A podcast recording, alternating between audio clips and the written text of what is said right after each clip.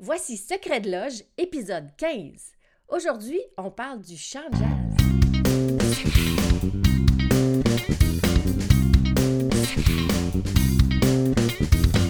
Vous écoutez Secret de Loge, le podcast qui s'adresse à tous ceux qui veulent voir la musique avec un œil nouveau et l'entendre avec une oreille nouvelle. Je m'appelle Élise Béchard, puis je suis multi-instrumentiste, nerd et pédagogue. Je me spécialise dans tout ce qui est autour du musicien, le perfectionnement de l'oreille musicale, des trucs d'efficacité et d'organisation, des astuces théoriques, en fait tout ce qu'un artiste a besoin sur le terrain. J'ai créé Secret de Loge pour te partager tous les secrets du monde de la musique. Si tu veux gagner en efficacité dans ta vie musicale, puis que tu es avide de découvertes, de trucs du métier puis de solutions efficaces, tu es à la bonne place. Bienvenue dans Secret de Loge. Secret de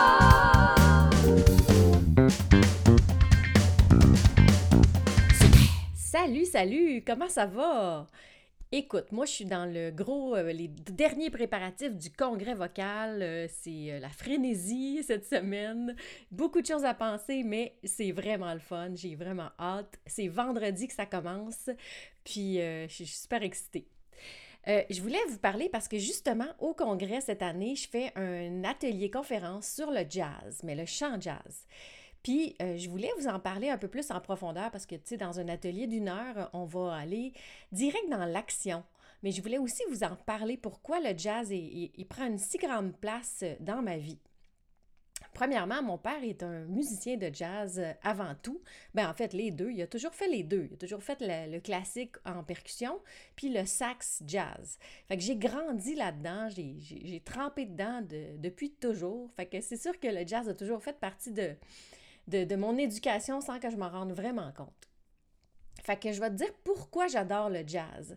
C'est que ça a un aspect super créatif qu'on n'a pas dans les autres styles de musique. Tu sais, quand je fais une gig de pop, ben euh, ma job, c'est de reproduire pas mal qu'est-ce que j'ai entendu. Euh, tu sais, si c'est un corpo, ben c'est de reproduire ce que j'entends. Euh, tandis que le jazz, c'est l'inverse, c'est de créer mes propres versions. Fait que moi, j'ai sorti les six aspects du chant jazz qui, font que c'est tripant à travailler du chant jazz. Ça te fait travailler plein, plein d'affaires. Moi, ça fait 22 ans maintenant que j'enseigne au cégep de Sherbrooke le chant jazz. Fait que c'est sûr que euh, je, me fais un, devoir de toucher à ces six aspects-là à chaque fois avec chaque étudiant parce que je trouve que ça fait des, chanteurs vraiment plus complets au bout du compte. Fait que, premier aspect pour moi, pour commencer aussi, pour euh, aborder le jazz, je trouve ça important d'aller imiter des versions, tu sais, des interprétations, comme des grands, là, Ella Fitzgerald, euh, euh, Sarah Vaughan, puis ça peut être des plus actuels, Carol Welsman, Michael Bublé, des crooners ou pas, là, mais pas nécessairement dans l'improvisation, mais des, des interprétations parce que je trouve que ces, personnes-là ont une façon super unique de personnaliser un thème bien ordinaire, bien sur la feuille, il est bien plate. Fait qu'ils nous donnent déjà des bonnes idées. Fait que je trouve ça vraiment important d'aller en imiter pour voir, OK, comment, qu'est-ce toutes les possibilités qu'on peut faire avec notre instrument qu'on n'aurait peut-être pas fait si on avait été tout seul euh, chez nous devant notre feuille. Après ça, ben, qui va avec ça, le, le point numéro 2, apprendre intégralement la feuille. OK? Parce que je trouve que c'est super important. Ben, un, pour la créativité, c'est vraiment cool euh, de, de, savoir de quoi tu es parti pour aller faire, mettons, de quoi Ella est partie pour aller interpréter telle version. Il euh, faut que tu aies appris l'original d'abord, premièrement. Ensuite, le fait d'apprendre l'original, ben euh, c'est sûr que ça va te déniaiser sur ta lecture puis tout ça, mais c'est aussi que tu vas pouvoir aller faire le standard avec des musiciens et avec d'autres mondes. Parce que si tu as juste appris la version de Ella, mettons que tu prends Honeysuckle Rose, là, tu vas voir qu'elle, elle, t'amène ça ailleurs complètement. Si tu fais ça sur le stage avec un saxophoniste, il va te regarder vraiment bizarre. OK? Fait que c'est sûr que euh, d'aller apprendre vraiment la version plate de la feuille, ben, te permet de pouvoir la faire avec des musiciens, mais te permet aussi, c'est ça, d'apprécier ce que l'interprète en a fait. Puis après ça, ben, te permet aussi d'aller voir euh, qu'est-ce que toi, tu pourrais changer, puis comment te l'approprier.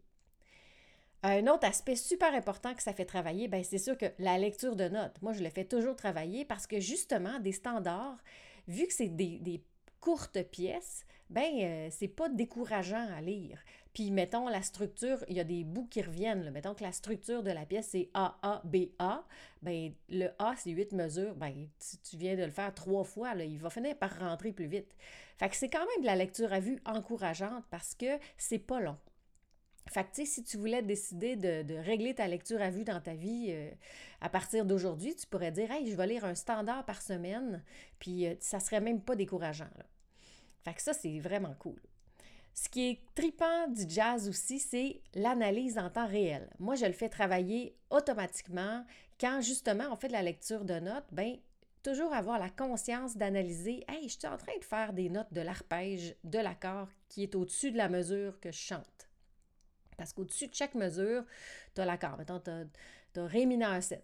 Bien, les notes que je suis en train de lire, est-ce qu'ils en font partie ou pas?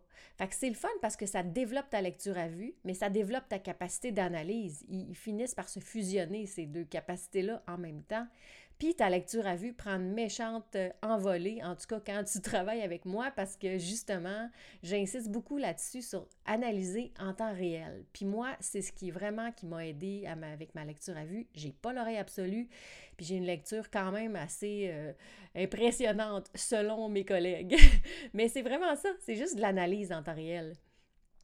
Ensuite, ben, euh, ce qui va avec ça, le ear training je fais toujours travailler l'oreille un peu à côté des pièces, puis tout ça, juste pour, faire rentrer des notions euh, théoriques, mais le fait des chanter, parce que tu me connais, tu sais que je dis toujours que c'est en le chantant qu'on l'entend, mais plus tu vas chanter ces petites choses-là, que ce soit un cycle avec un arpège 7 bémol 9, tiens, comme j'ai déjà fait ici dans le podcast, mais le fait de le faire en cycle, tu l'entends bien plus vite après quand il est dans une pièce.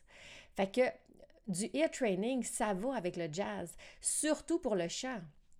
Parce que imagine aussi qu'il faut que, mettons, tu fais un cycle puis tu pars sur la tierce de chaque accord. Bien, c'est super bon pour toi de savoir que dans le prochain accord, tu pars sur trois. Parce qu'après ça, quand tu as appris, mettons, une ligue de jazz vraiment cool qui part sur la tierce, sur trois, ben, tu es capable de le faire. Tu es capable d'anticiper le prochain accord puis de sauter sur la bonne note. Nous, on ne peut pas peser ces pitons, les vocales. Là.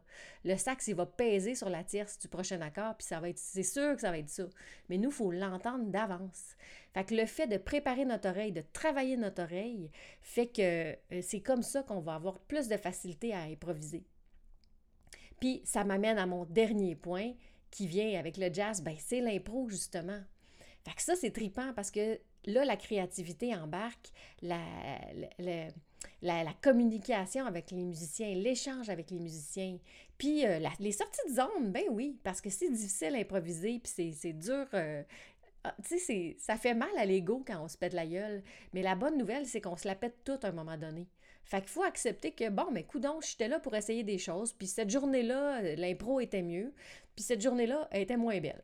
Puis, plus tu es préparé, ben plus ton impro va être cool.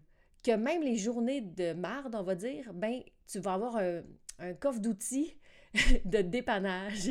fait que ça, c'est cool parce que plus tu pratiques ton ear training, puis des, des licks, puis des, des, des arpèges, puis des choses comme ça, mais ben, quand tu es en situation d'improvisation, si c'est une journée où tu es moins créatif, tu as un gros euh, bagage d'outils à aller chercher pour au moins te sortir de la chenoute quand ça arrive, parce que ça arrive, hein, écoute. C'est sûr que ça va, ça nous arrive tous, puis euh, c'est comme ça, c'est ça le jazz, c'est de l'improvisation, c'est sur le moment, c'est ici maintenant, c'est une photo du moment. Fait que voilà pourquoi j'adore euh, travailler avec le jazz. Moi, j'appelle ça comme un outil de travail. Tu sais, t'es pas obligé de n'écouter tant que ça. C'est sûr que c'est cool d'en écouter, c'est bien d'en écouter, mais j'écoute pas que ça, moi. Puis je n'écoute plus rarement qu'avant, je te dirais. Mais j'en fais tous les jours, par exemple. Je fais toujours au moins une de ces choses-là tous les jours. De l'imitation, euh, de la lecture de notes, euh, apprendre euh, intégralement un thème, analyser en temps réel, du ear training, puis de l'impro. J'en fais au moins une fois par jour un de ces six-là parce que ça fait partie de mon bagage de musicienne. Puis je pense que les, les, chanteurs qui veulent pas être juste considérés comme des chanteurs de douche, qui savent juste imiter la tune version Ella, ben ils ont avantage à travailler ces six aspects-là euh, pour être plus complets.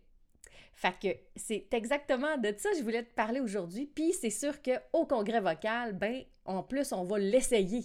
Que ça, ça va être vraiment trippant.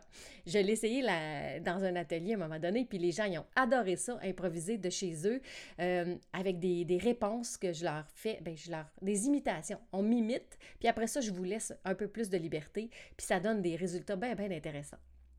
Fait que, fait que je vous vois peut-être au congrès cette semaine. Puis sinon, ben, je vous rappelle toujours que c'est en le chantant qu'on l'entend. Tu viens d'écouter un épisode de Secret de Loge. Pour ne rien manquer des prochains épisodes, tu peux t'abonner au podcast et si tu as aimé, n'hésite pas à me laisser un témoignage ou un commentaire. Tu peux me rejoindre facilement sur Facebook, Élise Béchard, la musique coach, sur Instagram, à commercial la musique coach ou par courriel à l'adresse contact à commercial la